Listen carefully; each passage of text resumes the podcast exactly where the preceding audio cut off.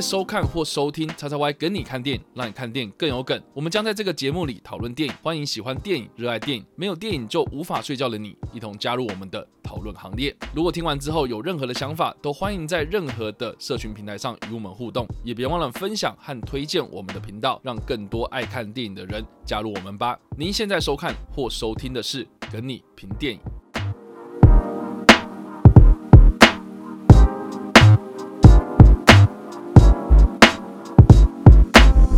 大家好，欢迎来到叉叉 Y 跟你看电影，让你看电影更有梗。我是叉叉 Y，我们现在还有 Jericho 是的，看我们两个组合，知道说我们的跟你评电影的组合又回来啦。那我们这次要来评论的电影是《月老》。《月老》这部片呢，应该还蛮多人很期待的。对啊，毕竟它是九把刀改编的电影，嗯，然后九把刀它第三部的导演作品。导演作品啊，蛮多这种很知名的演员都有参与这部片哦，对然后再加上说，呃，因为这个金马奖入围了十一项的推波助澜之下，嗯呃，很有话题性。那我们录影的当下就是这个颁奖典礼的隔天，隔天然后他们就是十一项嘛，哈，然后最后是获得了最佳音效、最佳造型设计跟最佳视觉效果三项技术奖项。很多人对这部片很有兴趣，然后可能还是处在一个观望的状态。嗯然后看完之后呢，因为我们在金马影展上面多多少少也有人已经看了，或者看试片特映等等的哈，嗯很多机会，有些人可能已经抢先看了。对啊，然后甚至是上映之后呢，很多人看，然后看完之后呢，我发现哦，这部片的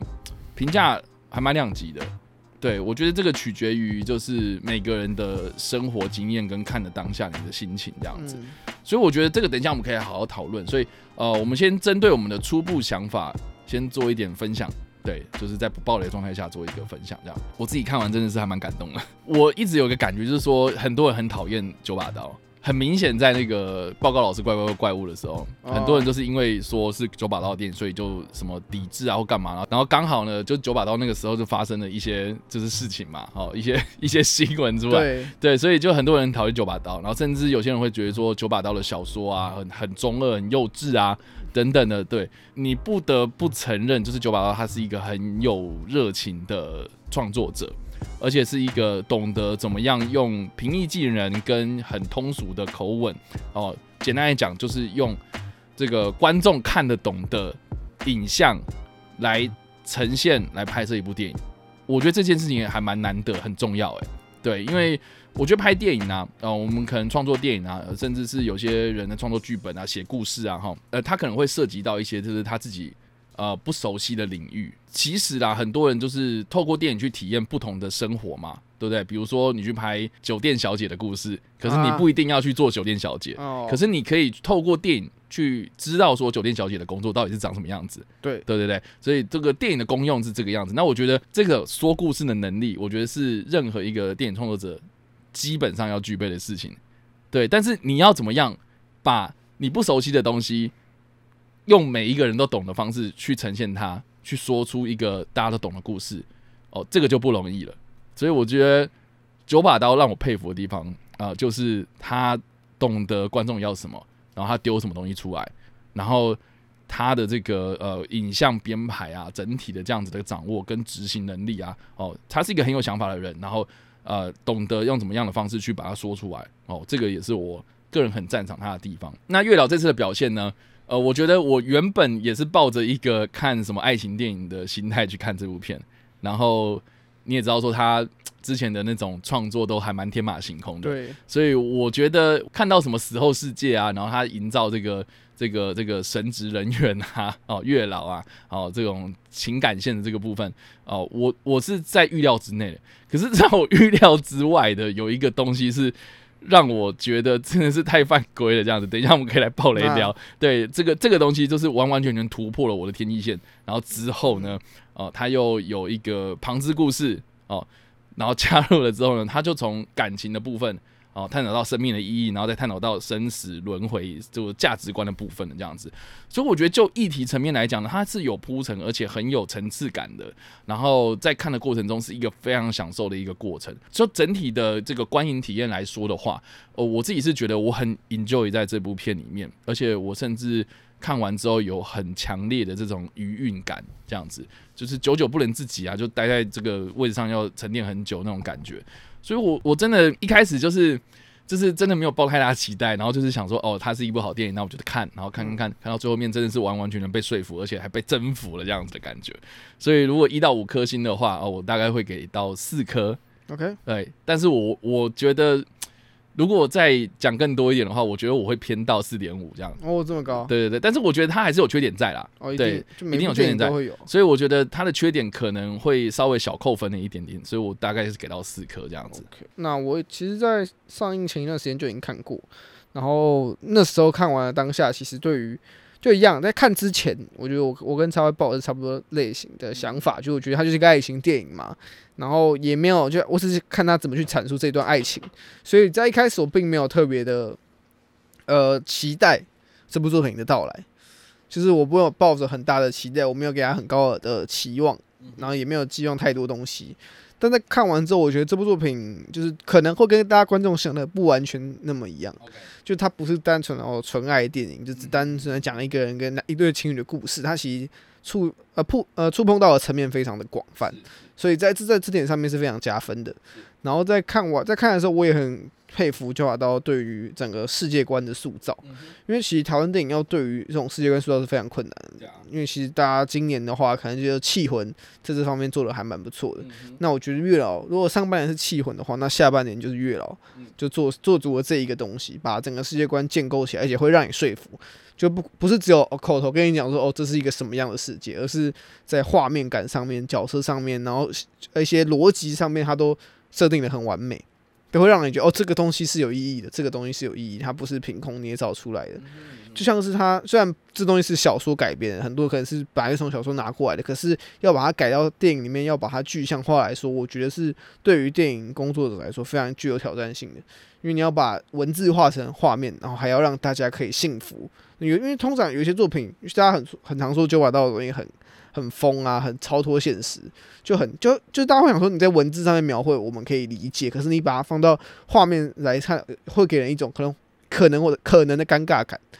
或者有点超脱你原本的想法，但我觉得《月老》这部片没有碰，没有做到这样的东西，它反而是让你很很幸福这个世界观的塑造，让你觉得哦，这东西其实是，其实这东西还有很多东西可以讲。就你看完电影之后，你会觉得，诶，是不是你可以挖掘其他面向的东西来扩大这个月老的世界观，来出更多，甚至说你要拍续集，你要拍任何呃建构在这个世世界观底下的故事，我觉得这是这部作品有给我的那种感觉，因为这是一个很棒的类型电影。然后再讲回来，最后面看完感想，其实除了它整体的类型电影的塑造非常到位之外，我也很喜欢它的里面的故事的交错。所以里面其实讲的不是只有一对情侣的故事，它还有交错到哦一些小细节啊，然后不同面向，每一个角色都有自己的一些故事要去讲。那其实这部电影用两个小时七分钟的时间去讲述了这这这我刚刚提到很呃很多类型的故事，而且你看完之后你不会觉得哦哪个角色特别的空。所以我觉得这点是九把刀很了解自己，因为我那时候看的时候，其实九九把刀本人有在映后做一些，就是他有做一些提问嘛，然后就有人问说啊，对于这故事改编为什么会想要这样改？其实他就有说到，其实他知道原著小说可能只有比较注重于某个某一块故事线上面，可是因为他知道观众在看的电影的话，你不你一定希望可以多看到一点东西，然后你也会希望最好是每个东西都可以顾及到一定的程度，这样看起来整体的观影体验才是最舒服的。所以他很努力的把每一条故事线。的多新增多几条故事线，然后再把整个故事线尽量摆在可以在每让每一条故事线都有一个完美的发挥。我觉得这点也是他们在那时候就把它花很多心思在做的。所以整体下来，我其实蛮喜欢《月老》这部作品，然后也算是有有机会会是我今年蛮喜欢的国的最喜欢的国片的的。目前来说，应该就是他。哦，真的吗？对，OK 因。为我觉得类型电影在台湾很难做，然后你可以做到这样，我就非常佩服。好，要给星的话，我大概会给四颗星，四颗星。对，所以跟我一样，一跟你一样。所以看来就是我们两个都很喜欢这部片。对，对，当然等一下我们就会针对这个剧情的部分来做讨论啦。嗯好，所以等一下就会爆雷啦。嗯那如果你还没看过的朋友们呢，就请你们斟酌。这部片的剧情呢，主要是在描述说柯震东所饰演这个阿伦这个角色呢，哦，就是被雷劈死了这样，对，被雷打死。然后进呃进入到这个死后世界之后呢，就开始就是经历了很多这个准备要投胎之前的一些呃工作这样子。那蛮有趣的，就是说这部片里面的这个设定呢，每个人他进入到阴间之后呢，这个会给你一个有点像是佛珠啦哈，就是有二十颗珠珠。那这二十颗珠珠有白跟黑两种这样子。那呃，白色呢就代表说你做的好事，然后黑色的话就是你的业障这样子。那如果你的业障越多，黑色的珠珠越多的话，准备投胎的样子呢就会不一样。他那个阿伦他手上拿到的是五颗，是不是？五颗白珠，五颗白珠就就各半。五颗白珠，哎这样不要五颗白珠，然后十十十五颗黑珠嘛，所以这个设定，如果你现在马上要投胎的话，那你就是会变成瓜牛瓜，我现在是变瓜牛，，OK，会变怪，OK，总之会变动物就对了它就。会变得各式各样，不同呃依照那不不一样的株数来做改变。对对对对对，那要怎么样去这个争取你自己的白珠的数量呢？那就是你要在这个阴间先担任神职哦，嗯那有不同的这个职位这样子。那所以这个阿伦他就选择了当月老这样。嗯那月老呢，其实就不会像我们这个印象中的那种刻板印象中的那种月月下老人嘛，哦，这种月月老就是你看听就是觉得这个很老很老的一个人，然后做对这种事情这样子，然后牵红线嘛，然后实际上不是，就是一群。呃，年轻人，然后为了要争取自己白猪的数量，所以他就是做这样的神职，然后在阳间呐、啊，哦，就是在人世间，然后就是帮人家牵姻缘线这样子。呃，如果你有促成一个好姻缘，那你就是会有很多白颗出现，白猪猪出现啊。那如果白珠珠集满到二十颗的话，你就可以投胎成人这样。嗯，我觉得这个设定真的还蛮有趣的，就是说他很一开始就塑造出一个很完整的世界观，他就是交代的这个机制跟我们知道说，哦，这个游戏规则就是长这个样子，所以接下来的故事就是按照这个游戏规则走。一开始就先勾勾勒出一个范围，就是你不会无限上纲，什么中间又出现一个什么东西有的没的，然后突然就是哎、莫名其妙，你什么时候又开开始讲，那你就给你讲就好了那种感觉。所以他一开始就先缩限了这一个世界观底下的一个设定，这样。我觉得这个很很聪明。那这样说，它的叙事方式是有趣的哦，就是它会透过一些 MV 啊，啊对，对，或者影片啦，哦或者是说讲解的方式，然后甚至是他们担任月老的过程中，用一个非常快速的蒙太奇的剪辑方式，这样子。所以就影像来说，其实我很 enjoy 在看这部片呢。然后嗯就是纯属娱乐的话，一开始啦，哈，一开始，结果这部片就是从那个狗狗出现的时候，我就不行了。哇塞，就是就是哎、你知道吗？我觉得这件事情超级聪明，就是说你要怎么样让这个感情这个这这件事情啊，就是每个人对生命的态度都不一样嘛，每个人的生命价值观都不一样嘛。对任何一件事情，就是人为何身为人，每个人的答案都不同。对，那我觉得一部片你要去探讨人的本质是什么，生命的价值是什么、你要用一个非常非常大家听得懂的语言哦，你要找到一个大家都知道的哦，大家都认同的，而且都很有共感的东西哦。这件事情已经真的超级难，可是九把刀就是用了宠物这件事情，我真的觉得超级聪明。他就是用了一个第三者的东西，然后第三方的认证嘛，第三方认证，第三方认证，对啊，就是如果你你比如说啊，那个你不要跟我讲什么小情小爱啦，哈、嗯男对男生的概念是什么？有些人可能对女生的态度也不一样，什么等等的这样子，就是吵不吵不完嘛，哦。可是你用了狗，你用了宠物，你用了一个猫小孩，哇塞，这个是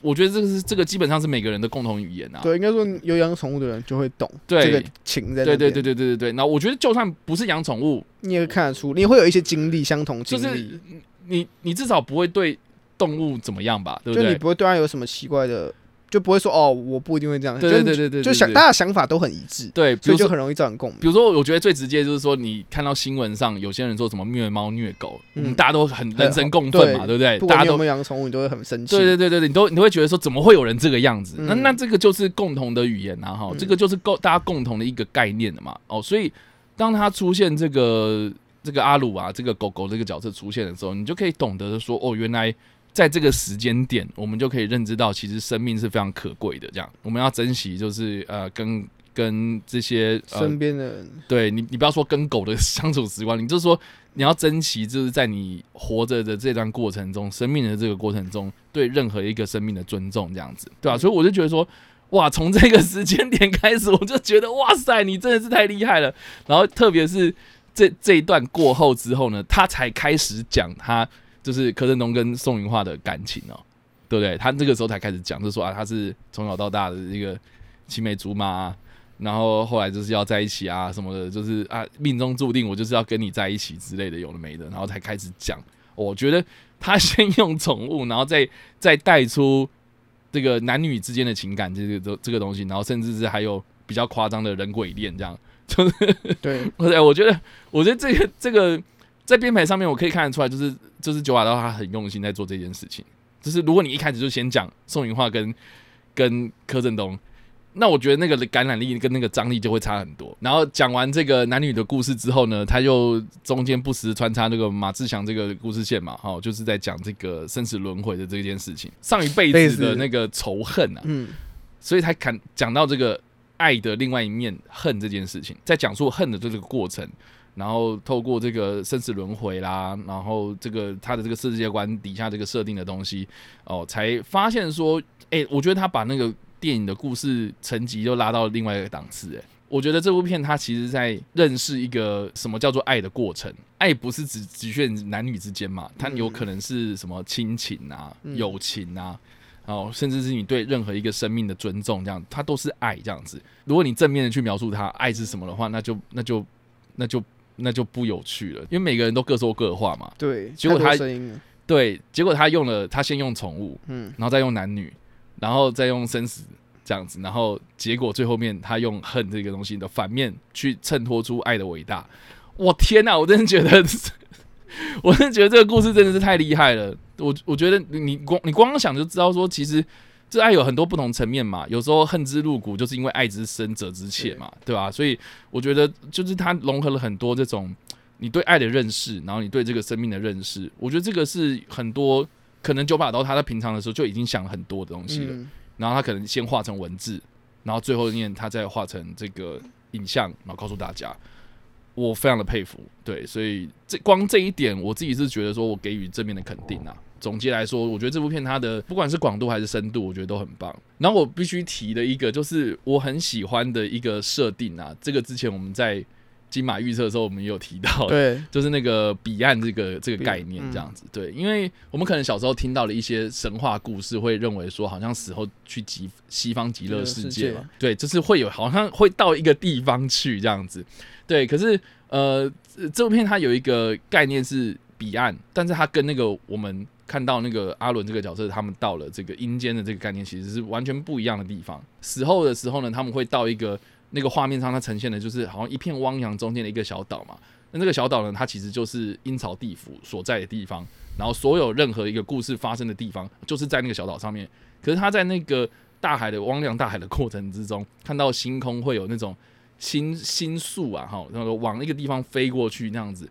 好像流星一样飞过去，然后它最终到达那个地点就是彼岸这样。那这个彼岸的概念就是说，我们的生命啊，经历了很多这个轮回啊、痛苦啊、爱恨情仇啊等等的，它就只局限在这个小岛上面跟那个阳间而已啊。对啊，那可是我们最终最终生命的价值，最终找到那个意义在哪里呢？其实就是我们要为了到那个彼岸。那要怎么到那里去呢？啊，那你就是要学会怎么样爱，学会怎么样善良对待人。你做了什么事情呢？啊，这个这个舍身取义啊，奉献啊，做了一个很大爱的这个样子的呃行为之后呢，你才有可能到这个地方去这样子。那我觉得蛮有趣，就是说，因为我看的那一场是金马影展嘛，然后会后就有 Q&A，然后就有观众就直接问说，这个很想问九把刀问这个彼岸到底是什么设定这样子，所以那个呃九把刀他就。他就直接讲了这样子，他就说哦，这那个原本我的描绘是这个样子，然后他原本的故事设定是说，阿伦最后面他做了那件事情之后呢，其实是到了彼岸去，然后他原本要拍就是阿伦，然后阎罗王，然后还有阿鲁，然后就在那个海边在那边玩这样，啊可是我们最后面看到的影像好像是只有阎罗王跟阿鲁嘛，在那个海边。哦，看着那个星星这样飞过来，对，那实际上那个地方就是彼岸。这样，他原本的设定是说啊，那个阿伦已经到那边去了，好，可是呢，他还想要回去阳间投胎，找到王静这个角色，然后继续这个前世姻缘嘛，这样子。所以这一段被删掉了，很可惜，很可惜。然后，但是呢，这段被删掉，我觉得还还蛮合理的，因为他可能会干扰到电影的这个流畅度。对对，那他删掉也没关系嘛，因为毕竟王静的故事继续讲。那王天故事继续讲的时候，他就有用言语的方式带出来，就说什么告诉你他真的很扯哎，怎么会有这种事情？怎么会有人到了彼岸之后，然后什么什么有的没的嘛？对他就是有用有提讲话的方式提到这样嗯，我觉得也没关系啊。所以我觉得那个概念上，我觉得可以看得出来，就是说，九把刀他脑袋里面有超大的一个东西，可是我们透过电影只看到一个小部分，可是这个小部分是它集大成，集大成，就是日月精华所有的浓缩，就是这个地方这样子。我们在看的这个电影的过程之中，我觉得可以看得到，就是九把刀的想法、他的创作，还有他对生命的态度，还有他的热情这样。所以我觉得，呃，看这部片的时候还蛮有温度的。对，这个是我自己在观影过程中的一个感觉，这样。我觉得这一次他的故事线，其实你要说月老老不老套，其实他在爱情故事的阐述上面，我不得不说，其实还是蛮蛮老套的，蛮老梗的，对，蛮老梗。嗯可是 你在看的时候，你不会觉得，因为很多你要说老梗爱情电影，其实台湾量产蛮多的，超。多的啊。对，从过往这几年都非常多不同类型的 量嗯这种老梗式，可是这一次老梗你不会觉得很出戏，嗯。因为他在这个架空的这个世界观里面，嗯。我会觉得他在很多的世界观融入上面，都让这个都让原本你觉得很简单的爱情故事，因为像里面剧影是阐述说，哦，就是阿伦因为死掉，所以他一开始是想要一直陪在小咪身边，然后最后决定要放手，要让应该要让小咪找到一个更好的人去陪他走下去。这个很简单的概念，在之前的电影里面一定有类似的概念在，一定有一些男主角可能因为什么事情不得不放弃，然后可是他在最后又想要把女主角照顾的好好的。这种电影其实非常多，可是这一次因为有月老这个元素的加入，你会看到这过程中出现的一些挣扎跟折磨。而且、啊、我觉得整部电影其实谈的除了什么是爱以外，其实他也在教你怎么去放下这个东西。因为其实每个角色在剧中都有一些想要放下的事情嘛。像阿伦最简单的就是他应该要学会放下他已经他已经他活还活在世上的女朋友，应该换他该去投胎或是做好本来该做的事情。那小明也应该学会放下阿伦已经离开了，你就算你可以看到他的鬼魂，但你应该也要继续过自己的生活，你不能就沉浸在那个你与鬼魂之间的故事里面。那 Pinky 的话，他一开始就讲嘛，他也想要复仇嘛，他一直要想要复仇，到最后面他其实有点变成是他喜欢阿伦，但是他又不知道该怎么做。嗯，就是在这个挣扎之中，其实每个角色在里面都要面临对面临到他要怎么去放下他这个问题，然后到最后，我觉得很厉害的事情是，他一个一个让角色去放下，然后那个角色放下都会影响到下一个角色的一些决定，就是像最早就是 Pinky 已经决定放下之后，才会让阿伦去决定他是不是该真的去。放下小咪，然后想办法找一个人让他照，找一个人可以照顾他。然后到小咪放下之后，阿伦也觉得他可以心安理得继续走下去，到下到下一个轮回。所以我觉得这个故事线的的交错不会让人觉得很突兀，因为通常很多角色的话，他可能虽然都会收的不错，可是就会觉得很独立故，就是好，你的故事收完换收你的故事，就是我觉得缺乏一点点余韵啊。对对对对，就是好像讲完了就没了。对，讲完就觉得对然后 OK，缩死了对，然后就换下一个，就连接性也没有那么强。可是这次角色跟角色之间的连接性是我觉得大家看起来最舒服的地方，因为你在看的时候，不管你喜欢哪一个角色，那个角色都会带到另外一个角色，然后你在看的时候，你都你就会因此去知道下一个角色的故事，不会让你觉得说我我只想要看王静好了啊，怎么王静戏份那么少啊，怎么样的？可你在看的时候还是会觉得很舒服，就是你会觉得 OK。就哦，因为王静做这件事情影响到这件事情，所以导致你需要去了解另外故事线。我觉得这是这个故事最懂的观众，他因为应该说九把刀知道大家一定会特别喜欢看某个演员，或者特别喜欢看某条故事线。那你旁支故事如果写的太草率、太不贴近主线的话，观众反而会觉得很。哦，你是不是在拖戏？但我觉得这一次九把刀针对这一块，就把每一条故事线都比重摆的蛮到位的。马志祥演的那个角色，我觉得是比较可惜的啦，因为他虽然带出一个蛮有趣的概念，但是他算是比较集中在电影的后半段才登场，比较多的内容是在最后电影约莫三十分钟的时间才开始阐述他的一些想法，然后到最后他为什么会选择就是放他放下，他也是选择放下嘛，所以我觉得那一段的故事线是比较集中于电影的后半段，是来的有一点赶，但是不会让人觉得。很出戏，只是会觉得哦，好像跟前面铺陈的东西没有到那么的 match，但至少你在看观看起来，你还是会被那个东西感动，因为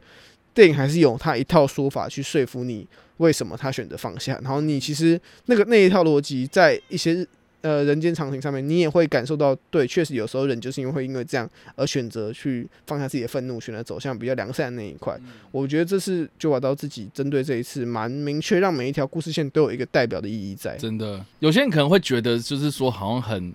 很拔辣啦。有些人可能觉得很拔辣，怎么又是这个样子？然后甚至是会觉得好像是说很精彩的一个烟火秀。那、，我觉得，可我觉得结束了台湾要拍到这个烟火秀很难呢、对我觉得光讲这一点就就已经很难了。那对啊。对，所以这个是我我会比较抱持的，就是一个鼓励的心态，然后或是一个就是欣赏的角度啦，哈，就是说哇，我们我们竟然会出现这个东西，你要说拔蜡什么的，但是你不能不否认，就是说好，你今天如果要推哈一堆金马奖的电影啊，你你可能会推哪些给一些平常不会看电影的人呢？或是他就是想要追求是一般大对众是娱乐性比较高的，就是他今天就是下班回家，他不就是想要放一点轻松的东西。嗯，我觉得我一开始可能会希望说他去挑战一下，比如说气魂，可是气魂就是有点沉重嘛，气魂就是比较步调比较慢啊。而且比较沉重啊，对啊，对，议题议题比较比较沉重嗯议题比较硬一点啊。然后，但是你要去推美国女孩吗？但我觉得一般，他说一般人可能也不会到这么就是如果下班想要娱乐的话，那这个就没有娱乐是一个。选择嘛，然后左水漂流，那就更不用讲。更不用讲。应该说其他几部都比较属于一些议题成分比较强的。对啊，，对啊，那那月老我真的觉得还蛮适合的，对，而且他也不是说真的单纯只有娱乐内容空洞，它内容其实非常饱满。你要说它没有议题吗？我觉得它有，只是因为它太多议题，所以你要挑一个核心来讲的话，可能就比较广泛。我们刚刚提到的爱跟放下，对，但里面有讲到宠物的情也是一个议题，人间人人与人之间的关系也是一个议题，所以对啊很多议题都含在这一次的月老里面。我觉得真的就是像如果大家有看之前月老道导的作品，就那些年还有跟报告是怪怪怪物嘛，这两部作品其实议题都比较明确，都比较单一一点。可是我觉得月老就就是九把刀有一点玩的蛮开心的，就把所有他想到的议题都塞进来。可是虽然确实还有有几个东西你可能会觉得有点比重比重有点不太一样，但是整体看下来，你还是会觉得这部电影是舒服的。嗯哼嗯哼。那如果你要讲硬要讲缺点的话，我自己是觉得啦哈，就是说九把刀的口吻是有点幼稚啦，就那他就是他习惯那种那是他的直接性的，他的风格是这样，就是很直接，然后很很直观的告诉你什么东西就是该什么东西这样子。比如说，比如说，哎、男女约会，他就是可能会设计成就是就是一起去吃饭啊，去打球啊。就是非常日常化，因为觉得这个东西太日常，好像没有电影感。我觉得就是缺乏了一点点这种。我不知道怎么讲哎、留白吗？还是什么什么？但因为它很多东西都是塞的满满的，就是有一点点很直截了当。对，直截了当，而且而且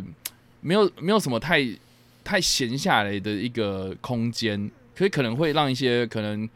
呃需要一点点喘息空间的人会喘不过气来，这样子。有个一部分可能是因为他这一次塞蛮蛮塞蛮多东西，所以他嗯可能碍于他不想让观众还要在那边猜他到底什么意思。对，那可能因为我你在猜的时间，我就要讲下个东西了，我没有时间让你停下来，所以我就直接告诉你，就是有些事就是不管怎样都不会变嘛，他就是用讲的方式来讲。可是我觉得他这一次确实很多概念跟一些理想上面的东西，他是用讲来讲。他说，哦，其实长大之后你就知道，没有什么事是不会变的。对其实那东西对也是用演的东西来演出来，可是他选择用讲了。啊，就是但但我不得不说，就是通俗啊，一就是般观众他通俗就是你看得懂，就是哦，这是这个意义。其实，呃，你说他有他如果他用演出来了，可能更好。可是你说他不用演的，那也不会影响到这部电影的评价，因为他嗯还是确实有达到那个东西该发酵出来的那种效果。只是你怎么排吧，我自己是这样觉得。对，你呈现的方式会不会让人家觉得很硬啊，或者让人家觉得怎么样？我觉得这个才是问，这个才是关键啊，而不是嗯说他讲那个什么啊，有些是一万年都不会改变啊，对啊听起来就很中二啊。对